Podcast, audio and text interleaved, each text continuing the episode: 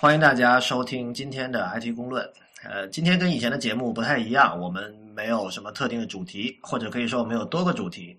我觉得偶尔来这么一次也不错哈。呃，我们我们我们今天昨天的那个短打，我说了几条新闻，其中一条是那个中国移动中国和中中国移动终于和苹果谈好了 iPhone 的事情，这个。我不知道有多少人期待这个事儿啊，可能拖了太久，就是大家已经不期待了。有点让我想起当年三 G 的时候，因为我我上大学的时候，就是二十世纪和二十一世纪交界的那一会儿，我就当年在南方周末上看到关于中国三 G 的新闻，然后我真正用到三 G 的手机。那是联通三 G 出现之后，那可能是我不记得什么时候，零七零呃零八年还是零九年，所以中间隔了一个近乎十年的距离。然后呃，关于四 G 的讨论固然也是这样，然后关于这个移动和苹果这个合作也是这样，就是我相信很多人等了很久，因为有太多人他不想换号，呃，因为各种原因吧，呃，但是他。因为不能换号，他得忍受在这个 iPhone 上使用 Edge 或者 GPRS 超慢的那个网络。我我觉得这个消息很有趣。呃，Real，我不知道你从哪看到这个新闻的。我是在那个呃，就是国外一些科技站，它转的是那个 Wall Street Journal 华尔街日报的那个美国版。哎，我也是。你知道，然后我我看到这个之后，我就想找有没有。比较接地气的版本，那我说，哎，我们要看一下这个国内的新闻网站，然后我去了网网易科技站和腾讯，结果他们居然转的也都是《华尔街日报》的这个版本，这这个就很荒诞。就是我看到，首先我看到信息内容是一样的，然后一看啊，这是编译过来的。不过呃，腾讯那边好像有我看到一个新的消息，就是他说那个呃，现在呃，移动内部是有在测试拿那个香港版的 iPhone 五 S。来测试这个四 G 网络的速度，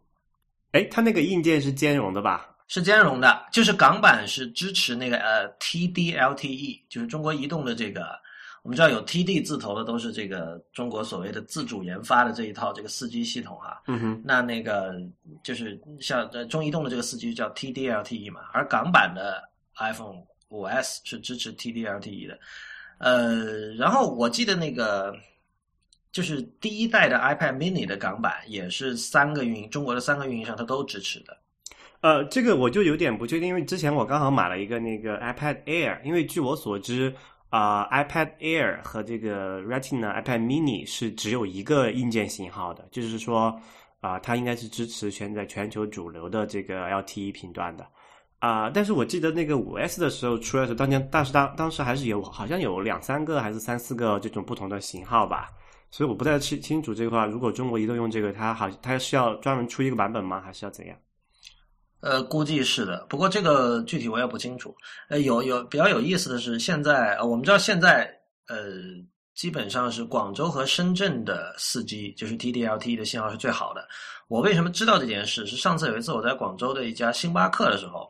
刚好碰到几个人。然后那几个人就拿着个笔记本电脑，然后在那儿那个又又拿着一个手机，我感觉他们是在那儿做 tether 吧，就是就是拿手机做成一个 WiFi 热点，然后拿笔记本在那连，然后我在偷听他们说话嘛，然后我就听到他们讲这个四 G 四 G 的事儿，我就说，哎，我就说，哎，你那个是四 G 手机啊？然后它是一个反正某个 Android 啦，是三星还是什么，还是 HTC 我忘了，反正就是确实是可以上四 G 的，然后我就拿来借用，确实很快。后来我问了一下，他们就是移动的人。然后他们当时是他们平时在北京工作，那天刚好是去了广州，呃，测试。因为广他他们跟我讲说，广州和深圳的这个信号目前在国内的大城市里是最好的，就是它的那个基站的密度最大。然后他在那个在北京和上海架这个四 G 的基站，好像是遇到了一些阻碍吧？我不知道，因为上海你知道上海是一个很有市民精神的城市嘛，就是这个我记得当时说建高铁，而不是高铁，就是那个磁悬浮啊。呃，磁悬浮还是高铁，反正还还是三 G 时代的基站。凡是这种就是涉及到可能有辐有辐射的这种基础设施建设的时候，上海人民都会起来反抗。所以我不知道是不是跟这个有点关系，就很多人会觉得这个对啊，影响民生啊什么的。广州、深圳这边据说基站密度比较好，然后他们就在那测，呃，速度确实是很快。我觉得四 G 如果说能够达到就是一个比较理想的状态的话，它的速度其实会比。可能比很多人家里的宽带会要快，应该是这样吧？是是这样子啊，我上次测过一下，大概四 G 的话，就一般情况下哈，它四 G 还是有很多不同的标准嘛。好像正常的情况下，我测了一下，好像都有大概下行有个三十兆左右吧。一般人家里的宽带也就可能三四兆。三十兆你是比特哈，不是自己。呃，B 呃就是那个 B B P B P S 嘛，这个就是标标准通用的就是这个。但是如果家里的宽带一般就可能，如果你是拨号的话哈，一般就是三到四兆这个区间不得了了。然后光纤能够有可能个呃十到五十这个区间的吧，是吧？关键它的那个四 G 它的上传还比较快啊，上传也有差不多是称，对称对是对称的。啊，是对称的，那这是很大的利好消息啊。对对。但是，但是我估计它一开始可能会不支持 Tether，对吧？呃，这个是运营商的策略了，就看他，比如说你可能你你他说，比如说你最低档的套餐，他可能不支持，然后你说你要支持这个 Tethering，就是你把它当成一个热点来用的话，你可能要多付一个月费之类的，这个还比较常见的做法。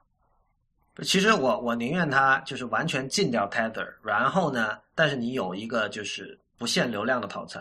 我觉得这样会更好。不限流量这个事情现在应该不太现实了吧？不，至少你不一定不限哈，但至至少你可以做到，比如说像比如说我有朋友在日本，嗯他那边的话是因为有八 G 嘛，然后八 G 以上它是限速，啊，就但是他他跟我说他50这样他，对，但他跟我说他从来没有试过超出八 G，所以这相当于是不限流量了。因为你你你用移动设备其实不太容易用到那么多的，但是一旦 Tether 就会用的很多嘛。所以我觉得如果运营商把 Tether 禁掉，然后给你一个无限流量套餐，我觉得这个是比较合理的。但如果说你那个你没有无限流量套餐，像我们这样用量比较大的人，其实要花挺多的钱。就有一个问题就是说，呃，看用法吧，像我们这种还是你经常在手机上看视频吗？我比较少，对，就是我们都是属于这种比较轻度的用户。那有些人他就可能啊、会在那个手机上看一个什么呃短视频啊，甚至看个电视什么的。如果他这个你想，如果他的四 G 的这个带宽能到三十多的话，那就高清都没问题了。那用用带宽还是蛮快的，其实。好，那今天还有一个新闻，你肯定也看到了，就是这个央行，就中国人民银行和五个部委一起发布了一条叫做《关于防范比特币风险的通知》这样的一个通知的名称，一般我们听来都觉得不是什么好事儿哈，就是你你你会想到就是肯定这个政府要禁这个禁那个，又觉得什么东西又会危害社会稳定之类的，但是其实不是。就我们我们看到，就是这这个这份通知整体来说对比特币，甚至可以说是正面的，因为它里面那个其中有说到一句话，说这个普通民众在自担风险的前提下，拥有参与比特币交易的自由。那个我们那个第五期 IT 公论的时候，请了中信证券的呃投资银行业务高级经理罗普，因为他本人也是一个比特币的玩家，一个投资者。然后我们请他来做节目嘛。然后罗普今天在知乎上，嗯，回答了一个问题，就是关于这份通知的一个讨论。那他他觉得里面最重要的话就是刚才那句话。然后他的结论就是说，他说比特币作为一种创新实验，政府当局不禁止就是利好消息。我觉得有一点那个通知里面，呃，可能比较有意思的地方，可能呃有两点哈。第一个就是说，呃，等于这个通知它就，嗯，起码在中国这个范围内哈，是啊、干掉了比特币作为一个货币的呃这种呃来使用的可能性。那么现在我们就只能把它作为一个投资品来讲了。之前我们跟那个罗普录了一期关于比特币的这个 IT 功能的节目里面，但我们也讨论过这个问题。罗普的观点其实他也是把这个东西作为一个投资品嘛，因为它作为货币的话，它其实还是有很多的，比如它是一个天然通缩的一些货币啊，那它有些其实不是太好的属性。但等于如果它作为一个投资品的话，那其实这个通知就就基本上是规定就定死了这个方向嘛，等于是。啊、而且就说刚才你也讲了，就说他呃，起码这次政府没有说明令禁止这个东西，而只是说把要把这个东西呃呃规范化嘛，就说比如说你不能用于洗钱啊，然后如果你国内做这个比特币的交易平台，你可以做，但是你要把相关的呃一些呃跟金融秩序就是符合金融那个规范的一些做法吧，比如说你要去汇报这些不明的或者大额的这种交易啊。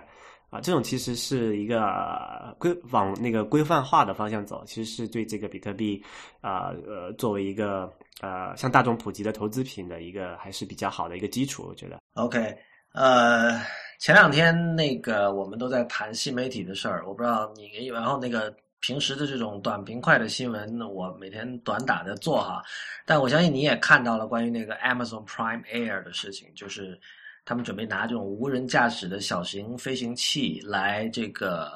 用来就当快递来用，就代替快递员，然后他们承诺到时候可以半个小时之内把你的订单送到你家门口。这个很有意思哈。之前好像国说国内的顺丰也在做那个类似的事情。对我，我看到那张图片了，就是反正是应该是新浪微博上传出来的，因为那个图片右下角有一个水印 at 谁谁谁，然后呢很奇怪，我就是那上面就是一个长得很像呃亚马逊的那个飞行器的一个东西，但上面有顺丰的 logo，然后就是看起来很真哈，但是我没有考据过，但是因为我去那个我根据那个水印去找到那个新浪微博的账号，我看了一下，那好像是一个。不知道是垃圾账号还是营销账号，总之就是很怪的一个东西，所以当时我有点怀疑那图片的真实性。啊、不，我其实我觉得现在这个就是叫 air drone 嘛，这个中文应该怎么讲啊、飞行那 drone 就是小型飞行器了，小型飞行器哈，呃，但它其实就我们现在用的 air drone 都是那种类型的，就是它有啊、可能很多人都见过或者玩过那个东西，因为之我们之前知乎的那个 CEO 周源他有买一个，然后放办公室给大家玩嘛，哦就那个玩意儿，对对对对就是它有四个这种螺旋桨。啊，就像直升机那种往上升的，航航模爱好者喜欢搞的东西。对对对对对，然后你可以去用那个 iPhone 或者是安卓手机，它有个 App 可以去通过 WiFi 控制它，还蛮好玩的。然后 Amazon 这个挺有意思哈，他把这个啊用来就说呃传递这个食物的这个商品。然后之前我看到有个数字说，好像呃，就如果 Amazon 它把这个呃，它需要多少个这个 Air Drone 才能去完成它一些在比如大城市的需求？好像大概是要呃五十万左右吧，就是说去投递这种小包裹。它是有一个现场，我是我呃一公斤还是半公斤以下？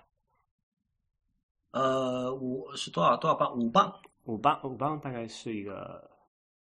反反正很轻。但是 Jeff Bezos 是说他们百分之八十六还是八十四的包裹都是低于这个数字的。对，它可以就是说，嗯呃，小包裹嘛，分多批投递嘛。如果当然大的重的东西，可能还是需要那个卡车去人工投递的。不过这个还是挺好玩的一件事情。刚好我之前在看那个，因为我平时有看那个 TED TED Talk TED，你有看吗？呃，我我很少看，但我知道啊，TED。就最最近我不知道，我 TED 有一个那个 iPad 的一个 App，好像最近几期有很多很多关于这个这种飞行，就是这种小的飞行器的一些用法。啊、刚才我就比如说投递货物这个东西吧，其实我看那个啊 Prime Air 其实已经很厚了，大概是在前周还是上周 TED 上有一个 talk 是讲在非洲，你想不到吧？在非洲用这个来投递啊、药品，就为什么他们会有一个这个需求呢？因为在非洲，你去看他们是没有这种很好的道路的嘛，就他们的那个基础设施其实很差的。然后一旦雨季或者是那个泥呃，就下雨过后，那个道路就完全废了，就是泥，它因为它是泥土路嘛，就跟中国那种很多乡乡村里面那种路是一样，它不是水泥，也不是碎石的。一旦下雨之后，就变成一个稀泥，那么这个呃普通的车辆就是没有办法去通过的。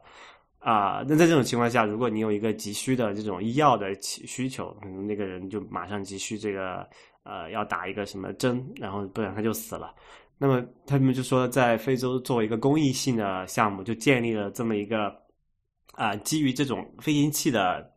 快递网，等于说是。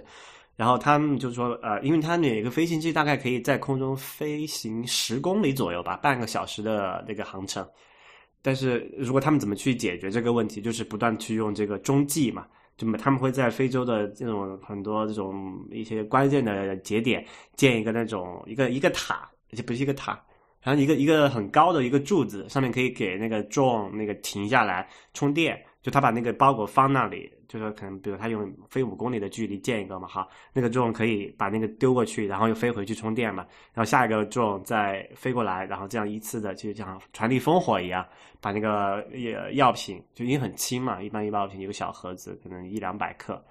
啊去投递到这么一个过程。当时那个 talk 最有意思的一点，他最后给了一个成本的估算。那比如他们给了一个数字，就是说用这个 Air Drone 去投放两公斤的货物，然后飞行距离是十公斤的话，这个成本大概一共是二十四美分，大概约合人民币就一块五左右吧。然后其中啊三美分是用于这个飞行器这个本身这个硬件本身，然后九美分是用于这个飞行器的电池的这个损耗嘛，然后十呃十美分是用于建刚才我们讲的那个中转站，呃，然后但这个实际的。飞行的能源成本就是用的那个电力只占两美分的成本，其实非常便宜的。然后其实呃，那么我们回过头来看亚马逊这个，它就等于是一方面可以，因为那这个快递的话，在北美你最贵的两个成本，一个就是人工嘛，一个就是这个所谓汽油嘛。它等于是这个用这个 AirDrop 一个，它不需要人工去操作。当然，你可能在那个那个分发中心，可能还是要人工去管理，但是肯定是要比你去人工去送货这个要用的人力要少。而且，一个第二个问题是，这个 Drone 它是用靠充电电池用电飞行的嘛，它也不牵涉到用汽油的问题。那其实它的这个如果能把它做起来，这个成本上其实还是很有优势的，我觉得。对你刚才讲到那个。五十万这个数字的时候，呃，你刚因为你刚才说就是有统计过，大概需要五十万台才能够满足那个美国需求，还是什么样？我我我想到一个有趣的事儿，就是，呃，这有点走题，但就是有一个十年前有一个出实验音乐的一个唱片厂牌，在加州的那个厂牌名字我忘了，但是那个那个主持人那个就是老板叫 Not Human，然后他他出过一一个。一个系列一共三套的唱片，呃，其中第二套的名字就叫 Swarm of Drones，因为你知道 drone 这个 drone 这个词本意它是一种是一种蜜蜂嘛，就是所以你可以看到那个它那个我们看到视频里的那个亚马逊的那个小型的飞行器，那种感觉确实像一个，因为它嗡嗡叫，drone 本身还有这种嗡嗡叫的这种意思嘛，然后后来引申为这种飞行器，然后那个当时那张唱片 Swarm of Drones 就是封面就是有很多这种。呃，机器做的，但是长得像蜜蜂的这种物体在空中飞，然后 swarm 就是指一大堆东西就是聚集在一起的那样的一种状态嘛，swarm of drones。我我我马上就想到那个意象，然后这事儿好神奇啊，就是你感觉是当时的那个唱片预示了今天这样一个结局一样。那个事实上有一个有一个叫 Jacques Attali 的法国人，他以前是在法国政界是政府部门的人，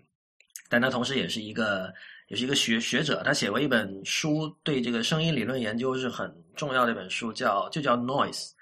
就法文叫 Buit 嘛，然后这个业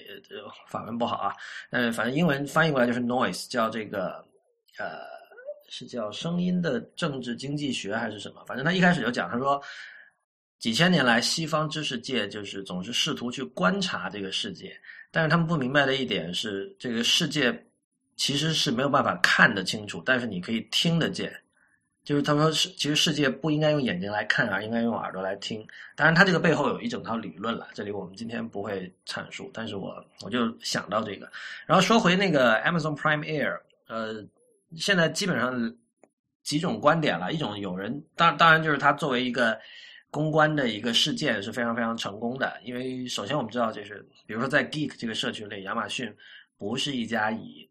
呃，很酷，或者说用户体验很好，或者说很未来著称的一家公司。事实上，亚马逊很多产品的用户体验是不好的，但是它的强项在别的地方，对吧？但是，但是这个新闻一出，大家马上觉得哇，好酷啊，好牛啊，很未来。所以，很显然在这这一点上，他为自己挣回了很多分。然后，呃，还有一种说法认为，就是亚马逊其实他这么做是有意无意，他把这个他把这样一个很很新、很炫的一个概念抛出来之后。民众会很兴奋嘛？但是我们知道这个东西它呃要有那种 regulation 的问题，就是管制方面的问题。就政府那边要要要能通过，要觉得这个东西确实是可以用的，不会影响到这个城市居民的安全。然后说有这么一套规则，然后你可能你拿一个 license，你才能够使用这些东西。但你知道，就是政府部门对这种。东西这种新技术的这种批准可能是要花很久的时间，但是亚马逊它在像这个在这个 Sixty Minutes 这样非常高调的美国电视节目里把这个话题抛出来，然后在名义上取得了一个先机。这个时候其实可以过来倒逼政府吧，就是在在美国哈，就是说，你看民众是多么需要这个东西，所以你们赶快把这个通过吧，我们一起来迎接这个这个这个崭新的未来，就巴拉巴拉巴拉诸如此类的事情。呃，当然也有人对这个东西是负面的意见，就认为他光靠嘴说，然后而且这个就。Jeff Bezos 其实知道这个 regulation 方面的障碍非常非常大，他自己是说可能要至少到至少要等四五年这个东西才能过。那你现在拿一个四五年的东之后的东西来讲，是不是 vaporware？是不是对啊？所以现在还不清楚。其实我觉得，呃，就先不说这个 Air 他们做这个亚马逊的初衷是什么哈，就说政府那边的那个 FAA 的。呃，限制肯定是会逐步放宽的嘛。这个有，你美国的情况就是这样子，只要你有商业利益，这那个政府的一些限制，最终还是会逐步放呃让步的。但是其实我觉得这个事情如果要真的大规模做成，可能政府那边的阻力反而是次要的。我在想到另外一个问题，就是因为之前啊有很多这个美国人其实是对这种航空器可以，因为可以装摄像头嘛。可以监视别人，这个东西就我觉得是比在长远来看哈，是比较政府的阻力那边是要大的。就是说民众怎么去接受这个事情，就民众会不会觉得你天天有一个东西在我头上飞来飞去，你会不会拍我的照啊？啊，看我家后院在干嘛什么的？对我，但我觉得这个其实是最有挑战性的。我我们之前有一期 IT 公论做过关于这个线上隐私的问题哈，然后在之前有一期短打里，我也提提到过西雅图有一个餐厅已经禁止呃客人带着 Google Glass 去他那儿吃饭，就是那个那个老板是一个出了名的反对 Google Glass 的人，他他旗下有几家餐厅他都禁掉了，他意思就是说这个会让别人不舒服，你什么意思？你眨一下眼睛就拍照了，我怎么知道你们在偷拍我？就是说。呃，就因为我们知道以前你拍照你很难不让别人看到的，然后现在这件事情已经变得越来越容易。我有一个摄影师朋友，甚至他找到了一个一个 App，就是说你可以是是可以用那个 iPhone 控制单反还是反过来，总之呢，就是说你可以使那个单反的镜头啊指着别的地方，然后来就就是你可以你可以在公众场合偷拍别人，而完全不让别人发觉。然后他会觉得你在拿那个镜头指来指去，或者你在做一些别的事情，就是这种隐秘的录音和录像技术现在已经变得非常容易了。所以，我这就像我们之前在讨论隐私的时候讲的哈，像这些这些问题都是新的问题，我们其实不能拿旧有的思维框架来看。就是就就像那个互联网之父这个 Vin Cerf 讲的，就是其实隐私是一个新出现的一个概念。比如，他就说他当年。其实小时候住在那个三千人的村子里，没有什么隐私可言，所以，所以我觉得其实大家应该用一种更加积极、正面的态度来看这个事儿吧。就是我，我觉得一方面你说因为有这样的问题，你就完全不去用这些新技术，这个这个也是有问题的。因为你你能抗拒到什么程度呢？就是说，对吧？其实就今天中午我跟一个朋友吃饭，他其实是互联网行业的人，但是他可能。就不不不不不属于很喜欢电脑的人啊，肯定不是 geek，一个女孩然后她她就说：“哎，为什么这个我在淘宝呃，我我在朋友圈里，就是她在朋友圈里好像收到了一些什么推荐，好像跟她之前在淘宝浏览的东西有关系。”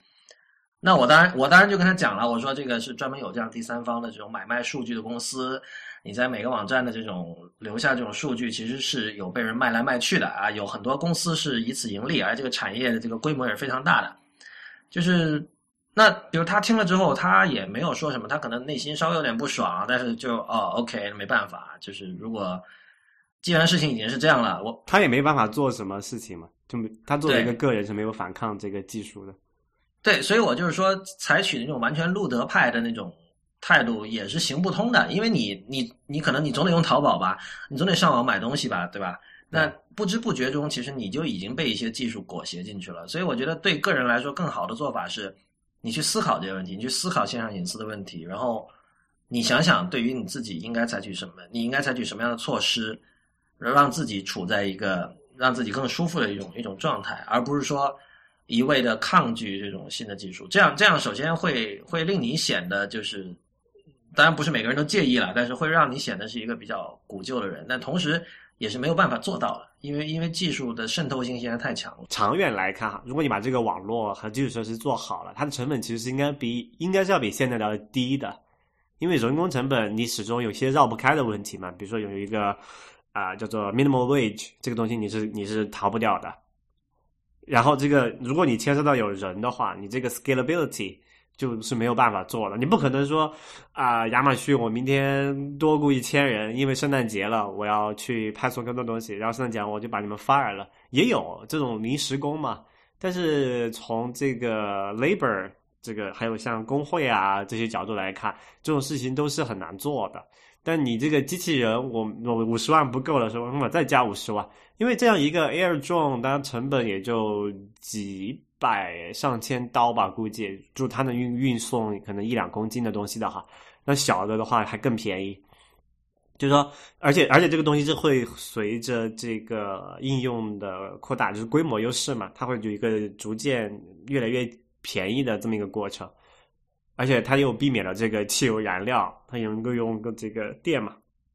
其实长远来看，呃，很多事情都可以做了。哎，其实说到这里，我觉得真的那个啊、笔记本电脑，你我觉得它对我们可能后面十年、二十年的人类的进步的贡献，要就是它的贡献，可能我们完全没有想到。你你你你，我说这个意思这样点哈。比如说你现在看这个 AirDrop 和这个呃像 Tesla 这个电动车，他们都依赖于这个锂电池这个技术。而锂电池这个技术，正是因为这个这个移动计算，其实都是，其实就是笔记本电脑了，都不是说手机的这个这种怎么样。就最开始的时候，就这个大概十年前吧，这个笔记本电脑引领起来的。它对这个轻薄的追求，对便携的追求，导致我们要不断的提高这个电的这个电池的续航时间，才使得我们后面有可能有大规模的去研发这种呃电动车啊，包括这种这种呃用电池飞行的机器人，因为这在很十年前你是不可以想象的，你你电池去驱动一个飞行器，还要再运载一个一两公斤的东西，这这根本不可想象。那现在的电池的技术，虽然我们一直讲讲这个电池没有呃多少年已经没有进步了，但其实它其实还是有一些增量的改进的。OK，我们那个今天还有一个话题要谈的，还有两个话题，一个是那个叫 Clinko，这个这个东西很奇怪，因为我我是在 TechCrunch 看另外一则新闻的时候，里面提到了这个东西，然后他当时用的一堆这个形容词，说是这是一个 super stealthy mobile payment startup。那这些定语放在前面，对我来说是不可能不点开来看的。我们之前做过一期关于这个移动支付，做过两期哈关于移动支付的节目，然后。这个领域就是不断有新的东西出来，像 Coin 已经是当时我们做节目的就那几天突然被爆出来的一个新产品，然后这个 Clinko 又是一个最近才听到的。Real，你以前听说过这个吗？啊、我也是今天说才知道的。对，而且而且他很奇怪，他到目前为止他是处于一个就是隐秘状态，他还没有，他有一个网站，然后你上面你可以输入你的 email，就是订阅他的 newsletter，当他产品发布的时候，他会告诉你，然后他有一个视频，但是他没有告诉你他们是做什么的。那个视频你看了没有？哦，我看了这个视频，很搞，很奇怪，大概是有一个呃几分钟来着，呃一两分钟的视频，然后你到一分半之前都觉得像一个鬼片。对他，他就是很首先我我第一感觉就很文艺，就是他像是一个比如说独立电影导演，他可能比如说花钱请了一个独立电影导演帮他来导演这个东西。然后当然我可以理解，就是比如说出于某种原因哈，嗯就是创业者本身或者是他背后的投资人觉得我们暂时不要把我们想法放出来，无论是什么原因，是这个无论这个原因是什么，我觉得这是他们的选择，这没有问题的。嗯然后，呃，他们放视频出来，嗯，的，我我觉得就这个视频，可能有些人看了会有点略微有点不适感。然后我不知道，就是我有时候觉得这样的这种，这让我想到什么？想到那个 Path，Path 我们知道就是现在是一个那种呃所谓的私密社交哈，因为它限制你的那个好友人数只能在一百五十以下。嗯然后他其实做的事情就是分享照片、分享文字、分享乱七八糟什么东西。然后它的一个主要的特点就是它的那个 UI 做的特别好。但是你知道，Path 在推出之前至少有一年的时间，它那个域名是摆在那儿，是什么都没有的。就是在那个时候，它也是跟现在的 Clinkle 一样，C L I N K L E dot com，大家可以去看一下。就是你可以把你的 email 输进去，然后他等着他到时候发那个产品发布的 newsletter 给你。但是除此之外，你什么都不知道。然后甚至 Pat，据我了解，它中途是改了，因为它一开始是想做一个跟表单、跟跟 list 相关的东西。它因为之前我在有看到别的新闻网站报道，就是他们 Pat 最初是想做一个。帮助人们更快的建立各种 list 这样的一个东西，然后后来等它产品发布之后，完全不是这样的，就有可能中途他们因为某种原因改了主意。嗯，所以今今天的 Clinkle 看起来觉得跟当时的 Path 很像。呃，不过他那个视频在大概一分五十秒这个地方嘛，它其实有出现他做这个东西的呃样子。就它其实是一个，我们看到的是一个 iPhone 的一个一个应用哈，呃，就从这个可能大概有两三秒的一个时间，它展示了这个界面，其实我感觉是有点像那个啊 Square Wallet，就是 Square 钱包这个的感觉。嗯嗯，总之大家可以自己去看一下这段视频，然后由于他们现在保持这个 Stealth 状态，我们也没有内幕消息，所以我们我们也没有什么更多可说的。呃，然后今天还有一个消息，也是昨天的短打有提到的哈，就是就是 Medium 出到了一点零版，呃，这个就很有趣。你看它一点零版本来是第应该是第一个版本吧，但他们之前其实一直以 beta 的状态在在运行。但是，呃，这个呃，可能有人不知道 Medium 是什么哈，这个是 Twitter 的创始人之一叫 Evan Williams，他新做的一个，他做了大概有一呃有两年时间吧，目前为止。呃，一个新媒体的一个计划，然后 Medium 是一个很多人都说看不懂的一个项目，包括我看今天那个 Darren Fireball 的 John Gruber 在练到这条新闻的时候，他也说我不知道他们在干什么。然后目前为止我看过的关于 Medium 的 Medium，你你你简单来说，它就是一个，你可以说它本质上跟博客没什么区别，它的区别在于第一，它很很讲求设计感。这一点我觉得跟 Path 有点像，就是你甚至可以说，他们是不是过于讲究设计感了？但当然，它不是一个 App，它是一个 Web 产品，它是一个网站。然后，呃，现在今天上线了1.0，对于这个所谓的 Responsive Design，就是让它更好的去适应各种不同尺寸的屏幕和各种不同的呃各种不同的设备，在这方面，呃，会比以前做得更好。另外，它也有一些就是在排版上有一些新的处理。他说他。修改了这个字间距啊，字在这个 typography 方面的一些这种设定也做了更细致的调节。另外就是有那种呃 edge to edge 的图片，就是全屏的那种图片，然后整个整体感觉就是很很很精致了。这是一个一个一个大的改动。然后另外一块就是他们有一个叫 collections 的功能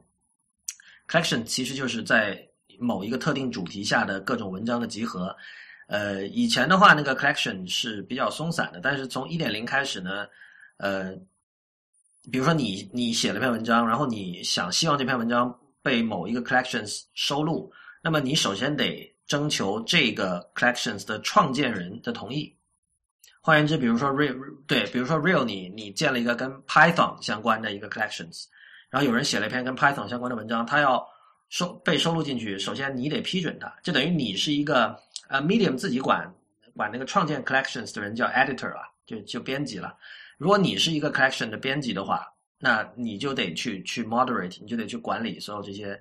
投稿。哎，那其实它这个和那个嗯，知乎的收藏收藏也很像啊，就是说 collection 是一个呃有一个所有人的，然后是他来决定哪些东西是加入这个 collection，然后哪些是不加入这个 collection 嘛。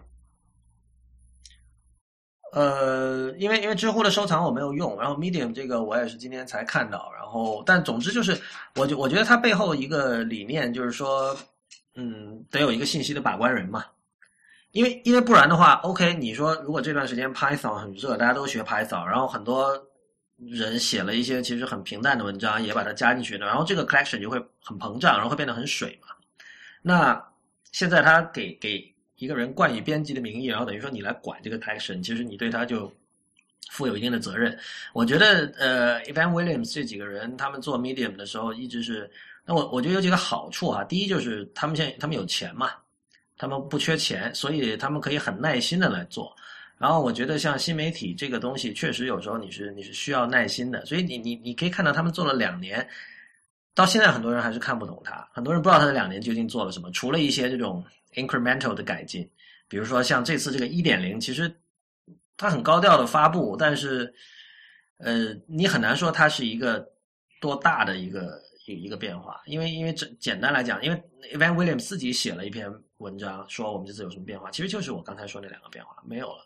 所以，所以他其实是在一个，我觉得这这从这个这一点上说，他们非常的不硅谷，他们跟硅谷的创业公司那种对速度和效率的那种那种疯狂的追求其实很不一样。我觉得这是一件好事。然后，呃，你也可以看出 Williams 他们在不断的探索两个东西之间的平衡，就是，呃，第一，他们希望 Medium 是一个高质量的写作社区。就虽虽然你说本质上呃信息架构上和整个概念上可能跟一个博客社区没什么区别，呃，但是由于他们对设计的把控，呃和就是初期的一些控制，他们会把这个东西希望做出一种有品质的写作这样的一种感觉哈。但是但是他他这个东西目前最初的时候他是对就是是 invitation only 啦，就不是所有人都可以去写，但是现在已经所有人都可以写了。那么作为写作社区的这个地位已经成立，然后另一方面就是说。他希望对内容有所控制，这个控制就是包括他有请那个是以前 Wire 的一个什么什么主编还是什么之类的人物来帮他们做这个内容方面的编辑和策划、选题的策划。呃，所以所以你在 Medium 上看到有的东西是呃网友自己写的博客，但有的东西其实是他们约稿的。但这个约稿，比如他给多少稿费，这个其实都不太清楚。然后像这次 collection 加上了这个编辑者的这样的一个角色之后，我觉得也是类似的吧，就是就是更多的有一种中心化的控制，但是你又不能做的控制的太厉害，这样那种 community 的感觉又没有了，所以他们在摸索这两个东西之间的平衡。嗯，说到这个，我不知道你之前有没有另外一个一个类似的平台叫 Subtle，Subtle 是那个 Dustin Curtis 搞的一个博客平台吧，也是一个呃。就是很讲究设计感，呃，很讲究这个阅读的体验的这么一个博客平台。然后它也是需要一个邀请制的，就是说你去找他说，哎，我要加入这个 Sat，我要写博客，那那那是不行的。他得就说你先在其他地方有写足够好的内容，然后他来邀请你，然后你才能够加入到这么去上面去写。但是，对的。但你看，Subtle，你一进去，呃，首先，的网址是 svwtle.com，大家可以去看一下。你进去之后，你会看到，它那个最顶上写的是 Subtle Magazine，啊，我觉得这个给大家的暗示已经很不一样了。就是在在在这个就这一个细节，呃，你你对于它和对于 Medium 就已经完全两种观感了。呃，这个 Magazine 这个好像是一个比较新的东西，新加进来的是吧？对，就它。它其实就是，嗯，怎么说呢？就它会有一个聚类吧，等于推荐，然后把那些，因为它本来它的各个那个 Sato 的博客是还是比较松散的嘛，你是需要有一个地方把它们做到一起来，所谓的精华嘛。像把 Medium，它也不是有一个叫做什么 Top 一百嘛，就是它会把它这些好的内容啊弄到一起。啊，会把它聚合在一起，让大家能够更好的去看。但是对于这个创作者，或者说你真的你点到某一篇文章去以后，我觉得这两者之间的区别其实是很小的。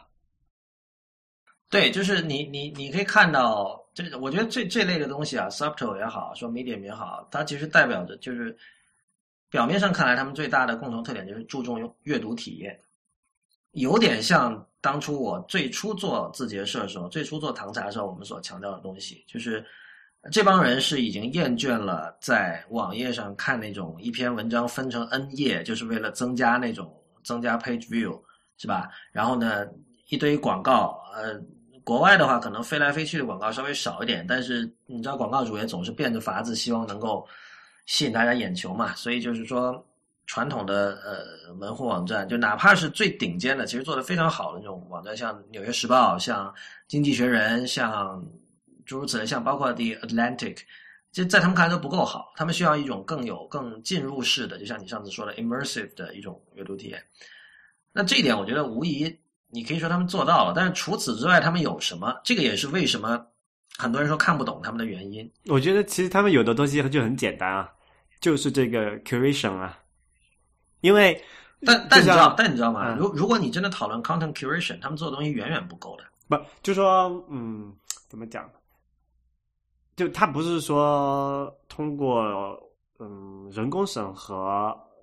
呃去，当然他们也做了这件事情，因为控制准入制嘛，等于是，但是他们就是我觉得更多的是通过这么一个品牌的建立。就你一看到这个类型的，因为他他们说所有的 Medium 的网站和那个所有的 Sato 的那个博客，他们其实都是有很多共通的视觉元素嘛。那么，作为一个阅读者，你适应一段时间后，然后你看到这么一个呃，你认出了这是一个 Sato 或者这是一个 Medium 的网站之后，你觉得哎，这个内容大概是不错的。我如果我读下去，我应该有比较大的把握，觉得我这时间没有浪费掉。也不像你去看一个呃，搜索引擎搜出来很莫名其妙的一个网站，你看了半天，你也不知道作者要想讲什么，你也不知道他，你可能那个文章也可能好几页，你可能花了几分钟去读，就是读完之后觉得啊，这就是垃圾嘛，为什么这个要我要读这个？但是你这个时间已经收不回来了，对吧？所以我觉得这个的话，它的价值还是有一定的，就是建立这么一个品牌。对我我的感觉就是说，你呃，比如说 Medium，它现呃就是 Medium 和 Subtle，它在产品设计上，呃，其实不能说产品设计，应该就是说交互视觉交互和 UI 设计上，其实是是是顶尖的水平。但是其实他们在产品设计上，我觉得，我觉得他们自己也没有想好。而且 Evan Williams 他并不隐藏这一点，他经常说了，就是这个东西现在还是我们也在摸索。其实他他他说的已经比较明显了。呃，关于 Medium 是什么，我看到的最好的文章是那个 The Atlantic，就大西洋月刊的那个 Alexis Madrigal，还是还是 Magical 呃，写的，叫就叫 What is Medium。然后这个链接回头会放在我们这期那个 IT 公论的那个网站上，大家可以去看。我推荐大家读这篇文章，虽然这篇文章也给不出答案，因为确实我觉得 Medium 自己的人都没有真正想好未来会是怎么样，但是我觉得他。把目前的一些关于他的一些解读，还有他自己的一些思路，其实说的比较清楚，包括 Medium 的特质什么的。呃，我其实有一个看法，就是我觉得 Evan Williams 是一个不懂内容的人。呃，这点其实你你从 Medium 一开始创始的时候，他发的那些呃文章，你就可以看出来。首先，他不是一个擅长写作的人，他他他写东西很绕，绕来绕去，最后说不清楚，他没有 punch，没有那种力度。同时呢，也也没有那种很微妙的感觉。然后你你看他的文章，你的感觉就是很很 bland，b l a n d 啊，就很平淡，很很寡淡，非常寡。就是你，就就就有时候像你你嘴里不知道吃了什么东西以后，你感觉整个口腔里有种很淡的感觉，文笔一般，对吧？呃，还不是文笔一般，就是说他就是就是很平淡啊，就是你感觉这个人是一个很无趣的人，说实话。呃，所以所以你看，像这样的一个人做 Twitter 是很顺理成章的，因为 Twitter 就是其实他是把大量的主动权交了交给了用户嘛。他这就是像 Paul Graham 说那句话，我就很赞同。他说 Twitter 不是产品，它是个协议，就像 SMTP 和 POP 三和这个呃 IMAP 是协议一样。就它它其实是这个协议就是是指呃是。呃，有一本很小清新的书叫《给没有收信人的信》，其实 Twitter 就是这样，就是不指定收件人的这种广播，不指定见收件人的一种通讯协议啊。这个说差了，但就是说，我觉得像一个做协议的人跑来做内容，你可以想象，就是为什么我会有那种平淡的感觉哈，就是这一点是让我对 Medium 心里可能会存疑的一个原因。就我觉得。如果你说谁是不平淡的，我们说 The Magazine 的那个现任主编 Glenn Flashman，他明显就是一个不平淡的人。你你看他的这个 Twitter 上说的话，你就知道了。包括每次那个苹果开发布会的时候，这个人在上面插科打诨，很搞笑的，是这样一个人。其实你说他像那个因为 Williams，他真的做这个东西的时候，他不一定想得很清楚这个要做什么，他就知道这个很酷，那我想做一下。那至于说他呢，最后能成为一个东西，那另说。就是好像其实 Twitter 一样，推特早，他们并不知道推特会成为这么一个呃现象吧，就这么一个文化级别的产品。但他们最开始的时候就是说，哎呀，我们做不做这个试试？我们也不知道这个到底怎么样，就做做看呗，不行再换嘛。那么他下面就做这么 medium 这么一个东西，那他们没想好，我觉得也是很正常的一件事情。对，但我觉得他们做 Twitter 的时候是真正的没想好，那个时候就是完全是混混沌沌的，而且你甚至可以说 Twitter 今天的成功是有很大程度、有很大的偶然性的。但是 Medium，我觉得显然他内心的 agenda 会更加的明确，就是这个这个 agenda 的出发点就是说，刚才我说的，我希望舒服的能够在网页上看到好东西。我觉得现在 Web 上的东西不够美，不够漂亮。呃，体验不够好，没有让人能够静下心来读，就是这样一种状态。我觉得，如果你宏观的看哈，你这你这个可以理解为，呃，作为一个内容平台的 Web 的一个自然演进。因为，呃，就所有这种我们称之为破坏性的 disruptive 的东西，其实它有一个特点，这个是当时 Ben Thompson 说的，我觉得很有道理，就是 disruptive 的东西一定是比原来的东西更差的。最开始的时候，就它的。对它的品质上一定是差的，但是它有一些特别厉害的地方，是那些地方使人愿意容忍它的这种差而去用它，就是它的一些优点已经突出到让大家可以忽略它一些明显的缺点了。所以，所以呃，如果我们把 Web 这个平台，就是 World Wide Web（WWW）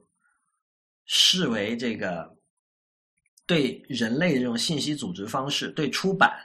的一种。disruption 的话，那么你可以说一开始，我觉得过去十年它都是处于一个很很低阶的一种状态，就是它作为一个出版平台能做到的事情，呃，要么是很有限，要么就是说你得花很多的人力成本才能够做到一些呃比较精致的效果，呃，对。然后现在慢慢的大家觉得，哎呀，这样不行了，我们不能总是这样，我们也希望在这个 web 上能够做出很精致的。这种阅读的效果有有很多很微妙的东西，我们希望能够通过 Web 这个平台传达。我觉得慢慢有很多这种有识之士、有资源的人、有有权利的人、聪明的人，在试图做这种努力。这你你想一下，就比如说几百年前的书跟今天的书相比，很显然，今年今天的纸书就比原来的指数要复杂的多，它表现能力也多得多，然后它的这种多样性也比也是以前的书根本比不上的。我觉得。比如说，如果我们再过五十年回头看 Web 这个平台的发展，是不是也会有这样的一条线索？那我觉得那个时候我们再来看 Medium、Subtle，还有包括 The Magazine 这些东西在在其中的地位，我们会有一个更加清晰的判断。OK，那我们今天这期节目就到这里结束，谢谢大家的收听，也欢迎大家在我们的社交网络关注我们。我们在新浪微博叫 IT 公论，公司的公，论点的论，在 Twitter 和微信都是叫 IT 公论的全拼。另外，我们每天还会通过微信和我们的网站放送呃时长为一分钟的科技新闻播报，名叫短打，也欢迎大家关注。那么，谢谢大家，下次再见。